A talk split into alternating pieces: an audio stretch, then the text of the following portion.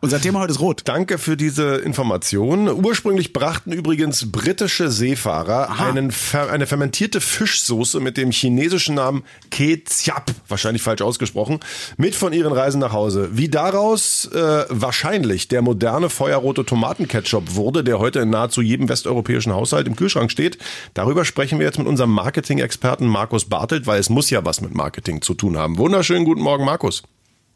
Einen wunderschönen guten Morgen.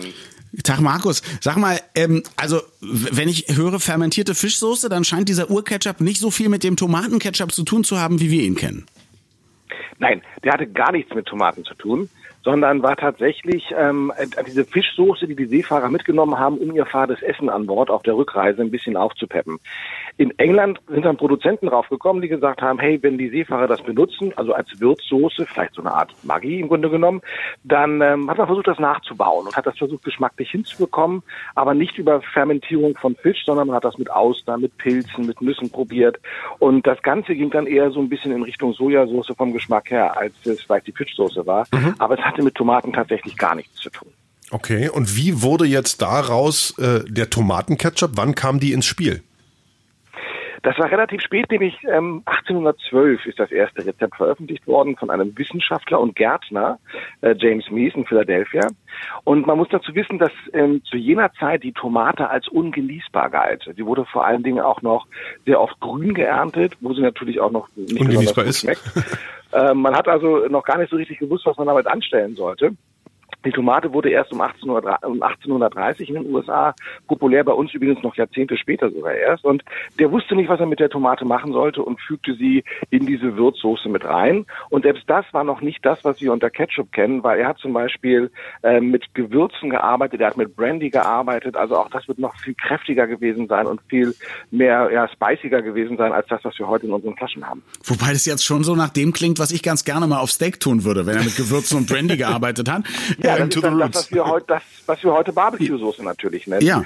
Ähm, man, man hat damals übrigens dieser Soße auch noch Wunderkräfte ähm, zugesprochen. Es war also ein Heilmittel, so wie ja Coca-Cola auch mal als Heiltrang angefangen hat. Also damals dachte man, alles, was neu ist, muss erstmal irgendwelche Krankheiten haben. Super, jetzt kommen wir vom Brandy zum Branding. Wann entstanden denn so die großen Ketchup-Marken, die wir heute kennen? Ähm, die bekannteste, die wir haben, ist natürlich Heinz. Äh, der ist 1876 eingestiegen in das Ganze. Und man hat früher, um diese alte Tomatensoße irgendwie halbwegs haltbar zu machen, sie mit ähm, sehr vielen merkwürdigen Mitteln, äh, die auch nicht ganz gesund waren, konserviert. Und Heinz sagte, nee, ich möchte diese ganzen Dinge rauskriegen, diese gefährlichen Zusatzstoffe, und hat, damit es haltbar wird, einfach mehr Säure reingetan, das heißt ordentlich Essig. Sie zu sauer und wenn etwas zu sauer ist, was macht man? Man fügt Zucker zu. Das heißt, den Geschmack, den wir heute haben, dieses leicht säuerliche mit dem sehr, sehr süßen, ist kommt oder rührt daher, dass man versucht hat, den ersten Tomatenketchup haltbar zu machen.